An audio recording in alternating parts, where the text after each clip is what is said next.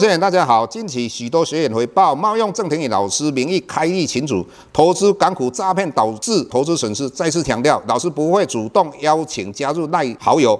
再次强调，老师没有 Telegram 群组。再次强调，老师只有在 PressPlay 撰写产业探讨文章。再次强调，老师不会在赖群组回答任何问题，有任何问题在 PressPlay 平台内发问。再次强调，老师不会教大家投资港股，老师只有投资台股，请大家勿点选不明的赖群组以及连接，任何信息请审慎评估并提高警觉，切勿上当受骗。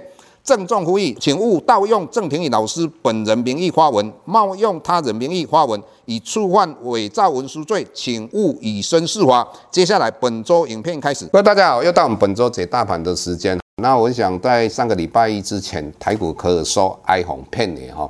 那我们的礼拜一跟礼拜二最大的转变就是国安基金从不要护盘变成要护盘，但是它列出来理由真的会笑死人。但是他至少护盘也是一件好事情，因为这一段期间很多投资好朋友在跌幅大概近五千点当中，说实在的损失惨重。但是这次国安基金的护盘，我想他会非常的辛苦。那因为我们从过去的七次护盘。除了三一九枪案之外，每一次复盘的时点跟时机都是在美国联邦基金的利率开始往下探的时候，也就是顺势而为。那或是说联邦基金的利率已经来到一 percent 以下。那这一次的话，我们看起来美国联邦基金的利率目前应该只是在一个半山腰，将来它应该有机会到年底来到三点五 percent。所以在这种状况之下，它可以说这一次是。逆势而为哈，那这个会非常的辛苦。到底它会不会非常顺利的护盘成功？那我个人认为这次护盘的时间会非常长。那我们过去看第七次跟第六次它的护盘都超过两百天，这一次应该也是会这样哈。那最主要原因，美国的经济应该会衰退，美国将会持续一段期间利率是一直往上的。再来的话，我们看到。过去它大概都在九千点以下才在护盘，以目前平均来讲，大概七千点，那一万四千点跟七千点就差了一半嘛。简单的讲，过去它可以同样的金额可以买两张股票护两张，现在只能护一张。那我们以台积电来讲，台电如果以五百块我们的国安基金去买它，那过去的话一张可能一百块，那也就是说，以现在买一张台积电的护盘的钱，可以过去买五张，那。不起盘来就比较容易哈，这是第一点。但是各位你要了解，美元指数昨天晚上已来到一百零九块哈，那这个美元指数一直往上的话，它会产生国外的一些金融危机的一个问题啊，包括有一些国家可能因为没有办法还债等等这些产生的金融危机，这一点各位必须要了解。那除了这一点之外的话，那我们就以八十六年东南亚金融风暴来讲，当时很多的。资金外资都跑到泰国，那当然它的股市跟房地产都大涨。后来外资一退的话，你看就产生的东南亚金融危机。所以这一点老师一直要大家要注意。除了这个之外的话，我们会看到美国的相对营收跟获利的话会大幅度减退嘛？为什么？因为美国相对强势嘛。那美国有很多企业都是在国外生产获利之后汇回美国嘛。那美元升值的状况之下，这个也是不利的。所以，当美元指数一直往上的状况，台股的话，要我们的国安基金很努力的护盘，让它往上攻一万五千点以上的话，我个人认为这个是非常不容易的事情。所以，我们的国安基金应该以守为主。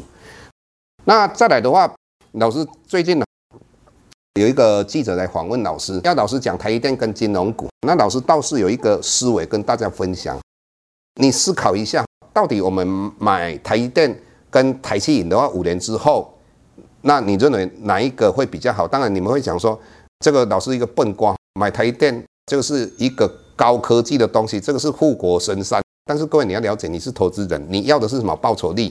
那我们就用一个很简单的思维，如果台企银你买在十块钱，买到十块钱，将来它涨到十四点五，也就是说我们近期的一个高点的几率高不高？高。为什么？各位你要了解，它。今年的前六个月，它的 EPS 是零点五三，它的成长是六十趴哦。也就是说，我们在所有的金控，包括银行股等等，到六月份有成长只有四家。那一般成长，像第二个彰银，它成长二十几趴。再来就是王道银行跟高雄银行，它的成长几 percent，但是台企银成长六十趴，也就是说，如果你十块钱去买，那将来五年之后它到十四点五，你的报酬率是四十五趴。那你想想看，他如果上半年赚的是零点五三，一年大概有机会赚到一点一块钱，或是一点零六块。那各位，他配个七毛钱，不管它是股票股利或现金股利，各位你要了解，银行。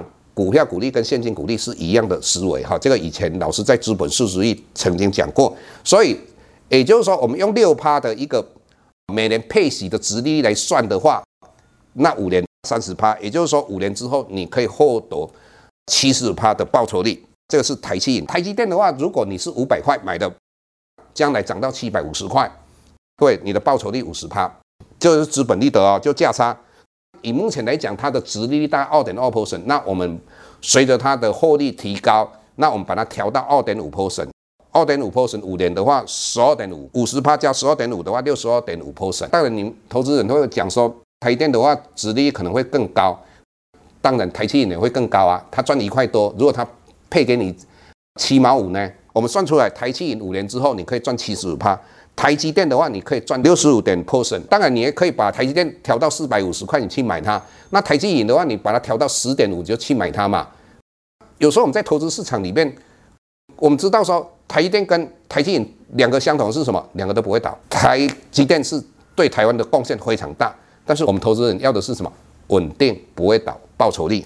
这只是一个思维，给各位参考。那随着国安基金来护盘，那老师的个人认为，台股应该如果外资一直在卖的当中，今天卖了一百多亿，那台股如果国安基金护盘的力道相对慢慢减弱的时候，台股也不排除来到一万三千点啊。那当然，我的看法是一万三千点在一万五千点左右这一个区间，会将来半年之内应该会在这个区间上下震荡。